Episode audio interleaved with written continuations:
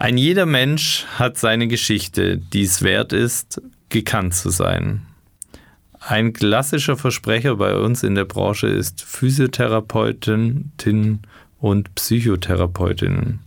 Dass Körper und Geist gar nicht so klar zu trennen sind, erleben wir jeden Tag.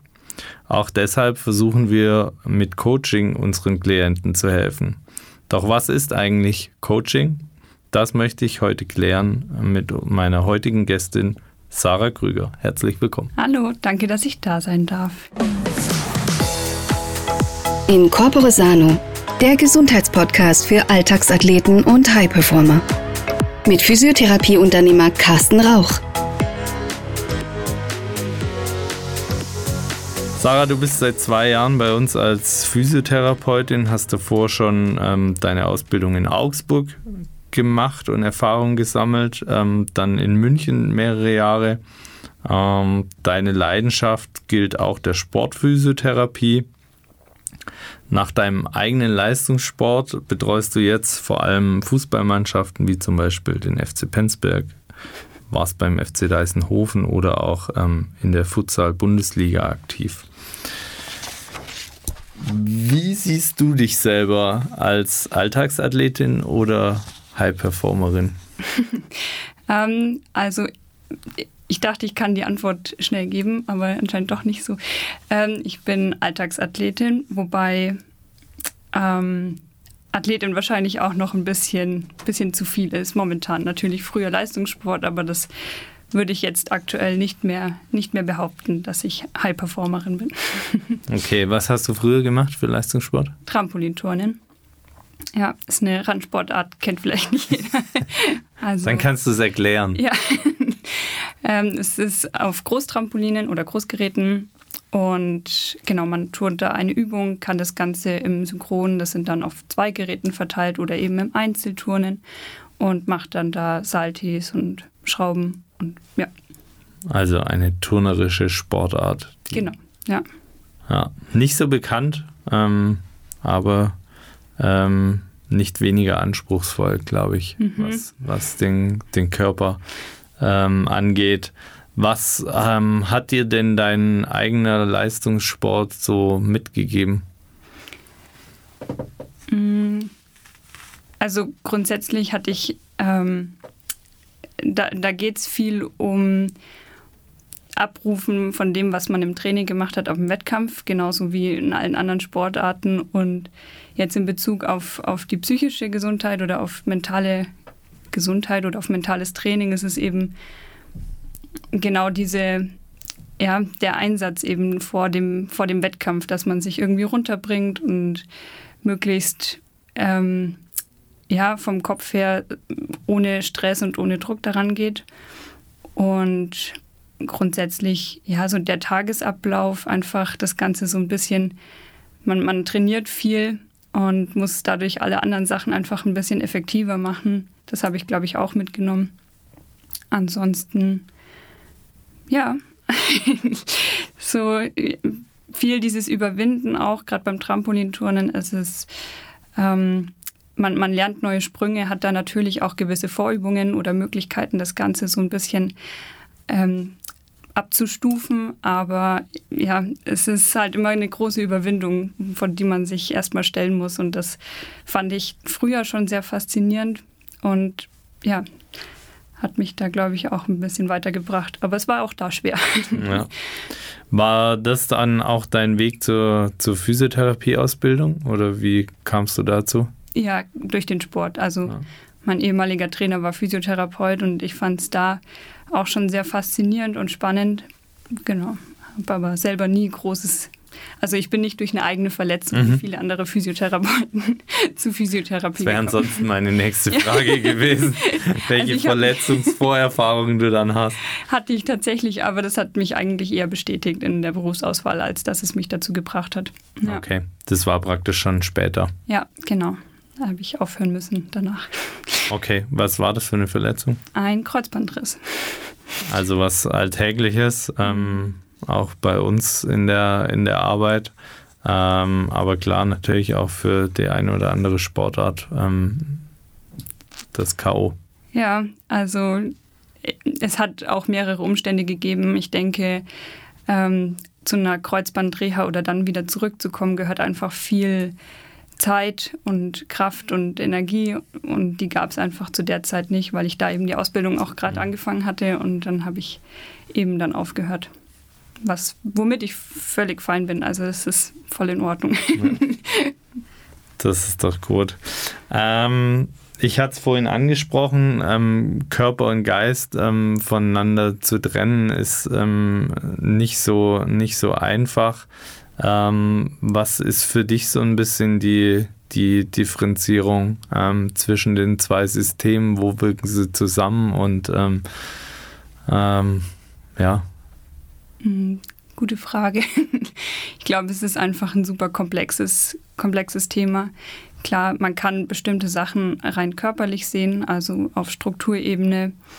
Aber ich denke, gerade in der Reha nach Verletzungen oder auch bei Schmerzen, ähm, anderen Reha-Prozessen ist einfach der, der Kopf und der Geist auch super wichtig und andere Einflussfaktoren, ob es jetzt die Arbeit ist, ob es irgendein ein familiäres Problem ist oder die häusliche Situation einfach im Allgemeinen. Genau, da ist es in der, im Praxisalltag wichtig. Genau. Und dann gibt es da noch ganz, ganz viele andere Faktoren, die man einfach noch nicht so richtig erforschen kann oder wo man einfach gerade auch dabei ist, wie sehr zum Beispiel Stress Auswirkungen dann andersrum auf den Körper hat. Und ja, da bin ich gerade so ein bisschen dran, mich da einzuarbeiten. Ja. Ähm, was ist dann für dich so der Unterschied ähm, zwischen Therapie und Coaching? Wo, wo unterscheidet sich das? Wann, wann ist es das eine, wann das andere? Also das war für mich am Anfang auch tatsächlich schwer, so eine klare Grenze zu ziehen. Ich denke, in der Therapie kann man schon mal nachfragen, ebenso Kontextfaktoren, solche Sachen, die ich gerade aufgezählt habe.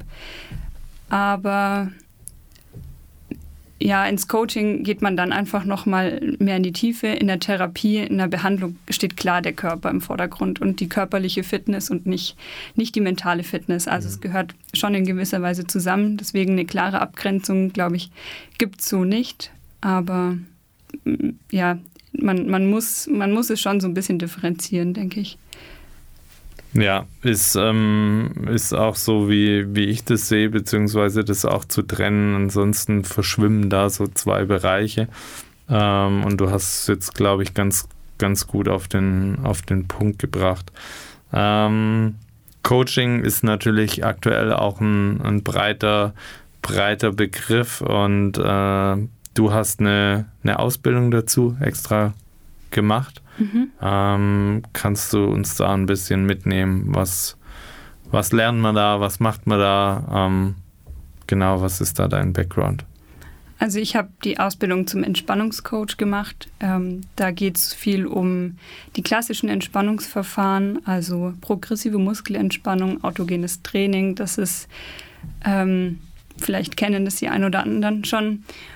Und dann durfte ich auch einen Einblick in das systemische Coaching. Also da gibt es noch ganz andere, größere Fortbildungen. Aber in, dieser, in diesem kurzen Einblick war es einfach ja, schön zu sehen, mit welchen Fragen, also es ging viel darum, über Fragestellungen, die, die Lösungen zu finden der, der Klienten oder Coaches, wie man sagt. Mhm. Und das, diese, diese Fragestellung oder diese gezielte Fragestellung, das ist, glaube ich, das Hauptthema bei der, bei der systemischen Coaching-Ausbildung. Und natürlich gibt es da noch ganz andere Möglichkeiten und Methoden, wie man mit den, mit den Coaches eben arbeiten kann. Und ansonsten, genau, Meditationsarbeit, Imaginationen, mhm. war vieles dabei. Alles mal einen kompletten Rundumschlag gemacht. Ja, ähm, es sind natürlich auch viele Sachen, die einen enormen Praxisbezug ähm, dann haben ähm, in, der, in der Umsetzung. Ähm, und ich glaube, das ähm, unterscheidet es in manchen Bereichen dann auch nochmal von der Therapie, äh, dass man den Patienten nicht so eine klare Richtung vielleicht vorgibt, sondern du hast schon angesprochen über Fragestellungen, mhm. so den Patienten so ähm, dahin entwickelt. Genau, ja. ja. Ähm, wie könnte man sich jetzt so eine Therapiesitzung, können die meisten sich wahrscheinlich was darunter vorstellen, aber wie könnte man sich jetzt so eine Coaching-Sitzung vorstellen? Vom Ablauf? Vom also einmal fängt es ganz entspannt an. Also wir, wir lernen uns erstmal kennen über ja, einfach Kleinigkeiten, damit sich der, der Gecoachte dann auch wohlfühlt und das, also man steigt nicht gleich in die, in die Themen ein. Und ähm, dann entwickelt sich daraus eigentlich schon ein ganz gutes Gespräch. Ich erfrage dann, wo, wo überhaupt das Problem liegt und lass mir das eben erzählen, erklären.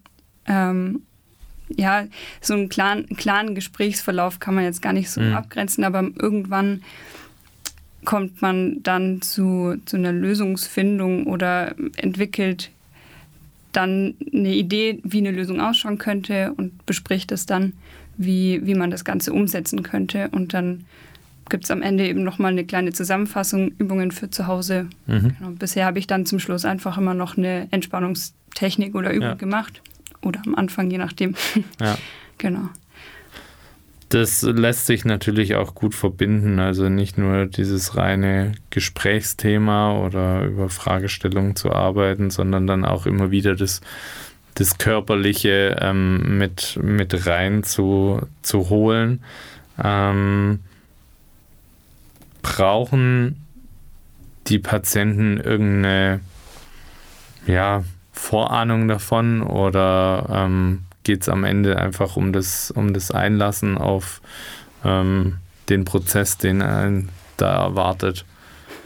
Ich glaube, die meisten ähm, Patienten oder eben, ja, wie man es nennen möchte, die haben eine gewisse Vorahnung und am Ende kommt aber was ganz anderes raus, weil meistens sorgt das Problem eben nicht in dem, wo man es vielleicht zuerst vermutet. Und das mhm. finde ich eben das Spannende auch dran, dass man sich da so reinarbeiten kann und auf die Suche gehen kann, wo ja, wo jetzt das eigentliche Problem liegt. Also es, die Lösungsfindung ist dann eigentlich das, das Einfachere. Mhm. Also mhm. Dann, das kommt dann eigentlich recht schnell. Wenn nicht, dann, dann kann man das eben in der zweiten Sitzung nochmal besprechen. Aber an sich ist, ist diese Vorahnung meistens nicht das, was, mhm. Was, was am Ende zutrifft auch. Ja, ja. Sich natürlich auch davon frei zu machen, ist dann natürlich auch wichtig, dass man nicht mit dieser Erwartungshaltung hingeht, ah ja, genau das und das wird jetzt gelöst oder auch ich als Therapeut oder dann Coach ähm, stürze mich nicht auf jetzt nur das eine, sondern bleib auch da offen, ähm, was, sich, was sich da entwickelt. Was sind denn ähm, Themen, die, die in so einem Prozess ähm, angegangen werden können, jetzt äh, mehr aus, aus unserem Bereich raus oder aus unserer Warte? Also klassisches Thema, jemand fängt bei uns die, die Physiotherapie an und bemerkt einfach, dass, dass Bewegung ihm grundsätzlich oder ihr grundsätzlich gut tut, mhm. kommt aber im Alltag nicht dazu und sagt, das ist Zeitmangel oder die Motivation und dann schauen wir einfach, da, wie der, wie der Tagesablauf so ist und woran es da scheitert. Also Bewegungsmangel, Zeitmangel. Das sind so die, die größten Themen. Ansonsten allgemein Stress, Verspannungen. Also wenn jemand, ich will es jetzt nicht sagen, aber ich glaube, da verstehen die meisten, was drunter chronische Beschwerden haben. Mhm, mh. Also eben mit Schmerzen zu tun haben ja. oder chronische Erkrankungen haben. Und dann geht es einfach viel darum, welche ähm, Methoden oder was man vielleicht selber machen kann, um, um das so ein bisschen zu reduzieren oder damit klar, also damit umzugehen. Genau. Also Bewegungsmangel ähm, und die, die, ja, das Wiederschaffen praktisch Bewegung zu seinem üblichen Alltag zu machen, mhm. ist ähm, ein großes Thema. Ähm, wo siehst du da die, die Herausforderungen bei den meisten äh, Kunden? beim Bewegungsthema. ja, ja. Mm, also ich, wie gesagt, die meisten sagen, dass es eben dieses Zeitmangelthema mhm. ist. Und ich glaube, es ist viel Selbstvertrauen oder dass man die Hoffnung hat, dass es dadurch auch wieder besser werden kann, ähm, die bei, den, bei vielen einfach fehlt. Also dass man selber aktiv was gegen eine bestimmte Erkrankung oder gegen ähm, ja, Symptome. Gegen Symptome, ja. Ja. genau. Dass man dagegen was machen kann. Oder die Angst, was falsch zu machen, kann auch häufig ein Grund sein, dass man sich zu wenig bewegt, ja. Auch komisch ist, aber es, es ist ganz, ganz häufig so. Mhm. Ähm, ja, dann Alltag mit Familie, Kinder, Stress in der Arbeit. Ja. So das, was, was auch viele kennen. Ja.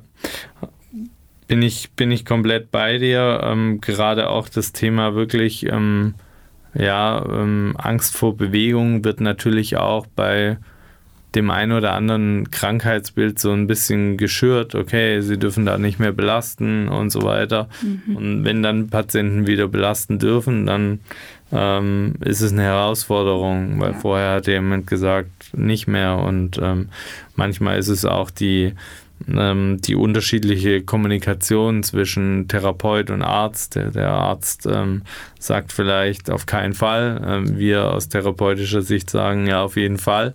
Ähm, und dann entsteht natürlich sowas wie Verunsicherung. Ja. ja.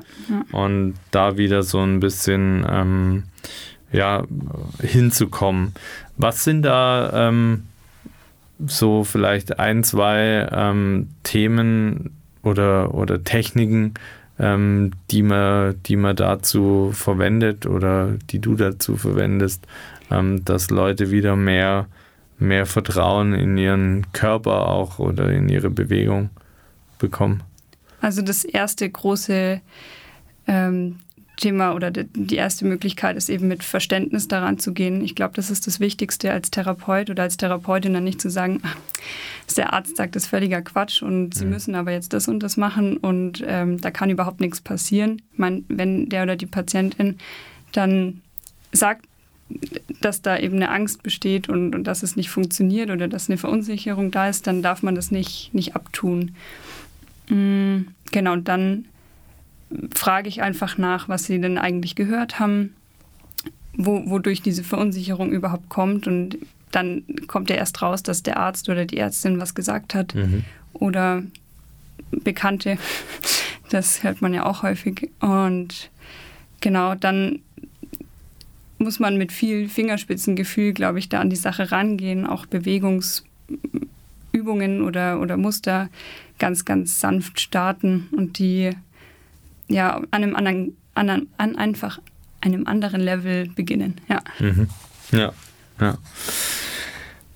Gibt es für dich jetzt so eine, so eine klare Zielgruppe, wo du sagst, ja genau für ähm, denjenigen ähm, ist unser Coaching-Programm, was wir jetzt vielleicht dann auch im Nachgang noch ähm, weiter vorstellen können, ähm, ist genau was?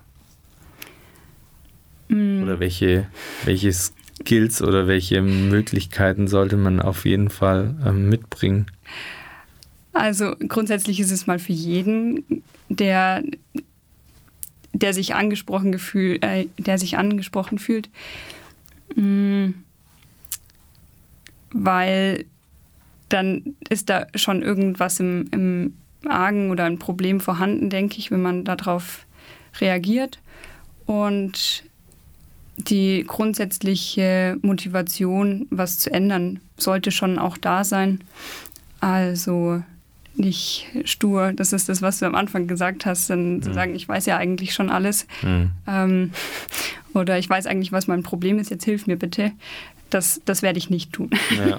Ja. Also wir können gemeinsam eine Lösung finden oder gemeinsam einen, einen Prozess erarbeiten oder ich begleite den Prozess, aber ich ähm, bin kein Helfer, der jetzt mhm. da irgendwelche Lösungsvorschläge überstülpt und sagt jetzt genau das und das musst du machen, damit das und das bei rauskommt. Das wird nicht langfristig funktionieren bei den meisten. Ähm, genau, also ich glaube, so die Grundeinstellung ja. ist einfach wichtig. Ja. Genau, ja, die Offenheit, die Bereitschaft und dann ähm, bist du natürlich da schon da, um so das rauszukitzeln mhm. ähm, und äh, entsprechend zu, zu fördern. Aber ähm, der wirkliche Umsetzer ist immer der Klient und ähm, ja. äh, ohne, ohne das geht es auch, auch da nicht. Ja, also nur weil man irgendwo hingeht, ähm, ja, hilft es, aber es, es macht sich nicht von allein. Ja, das ist,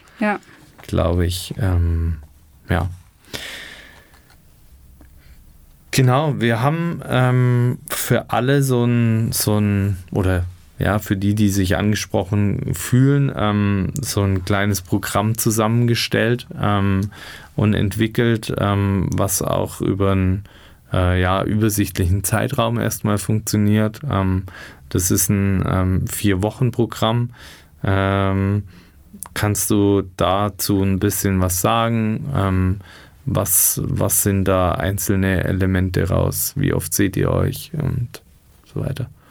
Also die Sitzungen finden einmal pro Woche statt, deswegen vier Wochenprogramm. Mhm. Also es sind vier Termine, eine Stunde. Und in der Stunde, wie gesagt, da besprechen wir bestimmte Themen. Das kann mit einem Problem beginnen und sich, sich entwickeln und verselbstständigen. ähm, bisher die Erfahrung hat gezeigt, dass die, das klingt am Anfang ein bisschen wenig für den einen oder anderen, aber eben die Erfahrung hat gezeigt, dass das sich ganz gut ausgeht. Ich ähm, entlasse niemanden aus der Stunde mit einem äh, mit einem schlechten Gefühl. Also ich versuche immer das Ganze positiv abzuschließen, dass ähm, diejenigen dann auch nach Hause gehen und schon einen Input kriegen oder einen Input haben. Und dann in dem Folgetermin besprechen wir einfach, wie die Woche gelaufen ist und wie gesagt, Prozessbegleitung. Also genau das ist es. Also in den vier Wochen passiert zu Hause wahrscheinlich äh, einiges und das ist so das Ziel, dass da schon viel Veränderung stattfindet im Alltag, genau. Ja, auch immer das ja, Problem klingt immer so, auch wieder ein bisschen negativ. Mhm. Ähm, so die, vielleicht die Herausforderung einfach ähm, nochmal durch andere Betrachtungswinkel, ähm, ja, dass die gar nicht so hoch erscheinen. Ja. Mhm. Ähm, und fand ich jetzt sehr schön, wie du gesagt hast, na, es geht eigentlich ähm, nach jeder Stunde ähm, mit einem positiven, oder es ist das mhm. Ziel, mit einem positiven ähm, Gefühl das Ganze ähm, abzurunden. Ähm, was äh, können vielleicht so, so Ziele sein in so einem Programm, äh, wo du sagst, die sich gesetzt werden können? Also die ein Thema ist wahrscheinlich Selbstbewusstsein steigern in bestimmten Bereichen, ob es jetzt ähm, im, auch im körperlichen Bereich, dass man sich zutraut, bestimmte Sachen wiederzumachen, ob es jetzt mal irgendwo hinrennen oder ähm, was Schweres hochheben, das, das ist ja dann sehr physiolastik, aber oft sind so vermeintlich kleine Themen. Mhm. Genau, das könnte ein Ziel sein und genau mehr Spaß an Bewegung auf jeden Fall. Das gehört da auch mit rein. Mm. Ja, wieder zurückzukommen, vielleicht zu, zu alten, ähm, zu der alten Fitness auch, die man mal mhm. hatte. Genau. Ja. ja. ja. Ähm, was Schönes hattest du sonst mal in einem Gespräch gesagt, ähm, dass es so eine Reaktivierung eigener Ressourcen ist. Mhm. Ja, also ja. dass äh, letztendlich alles, was wir machen können, steckt schon irgendwo in uns. Mhm. Ja. Und ähm, es braucht nur wieder einen Auslöser da ähm, oder einen Hebel dazu, da wieder ranzukommen und, und das zu nutzen. Und das ist, glaube ich, ein, ähm, ja, ein ganz, ganz wichtiger, wichtiger Punkt, ähm, beziehungsweise auch einfach Strategien an die, an die Hand zu bekommen, ähm, mhm. da entgegenzusteuern. Ja, Aktivierung der Ressourcen ist, glaube ich, eine ganz gute Zusammenfassung. Also auch für die Zielgruppe, diejenigen, die eben wissen, sie haben irgendwie Ressourcen oder sie haben das schon mal geschafft. Und genau durch so eine Frage, ist ähm, auch möglich, vieles herauszukitzeln. Wie gab es schon mal Situationen, in denen bestimmte Sachen schon mal mhm. geklappt haben? Ja, ja. ja. Ich weiß, dass du selber ähm, auch ähm, sehr zielorientiert ähm, unterwegs bist und dir ähm, gern ähm, ja, äh, Anhaltspunkte lieferst, wo, wo du hinhältst, wo, wo es hingehen soll und was du machen willst. Mhm. Ähm, das ist, glaube ich, für viele schon eine Herausforderung, so ein bisschen so diese, so vielleicht auch Routinen zu entwickeln oder um, um neue Dinge zu erlernen oder ähm, hast du da irgendwelche kleinen Umsetzungstipps, was man so machen kann, um äh, da zielorientierter durchs Leben zu gehen? zielorientierter durchs Leben gehen. Also ich glaube grundsätzlich erstmal Ziele setzen, die ähm, erreichbar sind und anwendbar. Also mhm. nutzt nichts, wenn ich mir jetzt, man wer mich kennt, ich, ich äh, mag Laufen zum Beispiel nicht. Also das ist vielleicht ein ganz gutes Beispiel. Ähm, Dafür ging es beim ja, Firmenlauf ganz gut. Ja, ich, ähm, ich probiere es immer mal wieder und versuche da eben mit Spaß dran zu gehen, ohne mir, also das ist so mein Ziel. Ich, ich muss Spaß beim, beim Laufen haben. Das ist ein sehr niedriges Ziel, für mich völlig ausreichend. Wenn ich mir jetzt sagen würde, ich will in, in einer Woche einen Halbmarathon oder einen Marathon laufen, dann ist es kein realistisches Ziel. Ähm, genau. Für die wenigsten. Für die ja. Ähm, genau, und dann wichtig ist auch das Ganze sich so einfach wie möglich zu machen dann in der Umsetzung. Also Routinen sind nicht von heute auf morgen da. Hm. Man, man muss sich da so ein bisschen reinschubsen und sich so ein bisschen einfacher machen. Dann ist es zum Beispiel sowas wie Klamotten, Laufschuhe, Zeitplan, wie komme ich, also wann mache ich es genau und alles bereitlegen, damit bis zu dem Zeitpunkt, wo ich dann zum Laufen komme, alles vorher geplant und ich mir nicht erst Gedanken machen muss, welche Strecke laufe ich jetzt und wie lange habe ich dann danach Zeit, um mich wieder fertig zu machen für den nächsten Termin. Also es sind dann wirklich so das Drumherum möglichst ja, eingängig zu, zu gestalten. Das ist, glaube ich, ein ganz guter Tipp. Mhm. Genau, und eben klein anfangen. Also es sind echt so die kleinen Steps, die dann sich zu wirklich festen Routinen entwickeln, die man dann dementsprechend ausbauen kann. Also es ist wichtig, sich nicht zu, zu große Ziele zu setzen. Das ja, ist, glaube ich. Ja, mit kleinen Sachen anfangen und du sagst es schon, ähm, Routinen zu implementieren dauert auch einfach die Zeit. Ähm, äh, dass man zumindest mal kleine Sachen irgendwie über 30 Tage schafft. Und wenn man das mhm. geschafft hat, dann kann man sich überlegen, ähm, wie vielleicht die, die nächste äh, Stufe aussehen, aussehen kann. Mhm. Ähm, ganz klar. Wenn ähm, jemand jetzt sich in irgendeine Richtung da angesprochen fühlt ähm, und ja, sich vielleicht noch mehr informieren möchte, ähm, wie kann der auf dich zugehen oder auf uns zugehen? Ähm. Ähm, also eigentlich ganz, ganz easy mit einem Telefonat einfach an. Für manche ist es nicht einfach, die können eine E-Mail schreiben. und bei, der, bei unserer Anmeldung und die vermitteln dann zu mir weiter. Also es wird dann ein Kennenlerngespräch, ein Termin gesucht, wo man also wir planen da eine halbe Stunde ungefähr für ein, wo wir uns einfach kurz unterhalten und dann grob uns einmal kennenlernen. Ich glaube, das ist auch extrem wichtig, dass man, dass man sich auch ganz gut versteht ja. ähm, und das passt. Und dann kann man weitere Termine planen. Genau. Prima. Und dann startet so ein Vier-Wochen-Programm, ähm, wenn es für beide Seiten passt. Mhm. Ähm, und ähm, genau. Du ähm, hast noch einen, einen anderen Bereich, ähm, um das jetzt so ein bisschen ähm, abzuschließen, ähm, genannt, wo es um ja so ein bisschen in den Bereich Schmerzüberarbeitung mhm. Ähm, geht. Ähm, kannst du da vielleicht noch so, ein, so einen Einblick geben? Ähm, Schmerzsituationen verändern natürlich einfach mhm. ähm, auch äh, Personen und Menschen. Ähm, was, was sind da die Aufgaben? Ähm, Im aus, Coaching. Ja, ja. Hm. Also nochmal, Schmerzen sind ein wirklich sehr komplexes Thema. Das kann ganz unterschiedlich ausschauen. Ähm,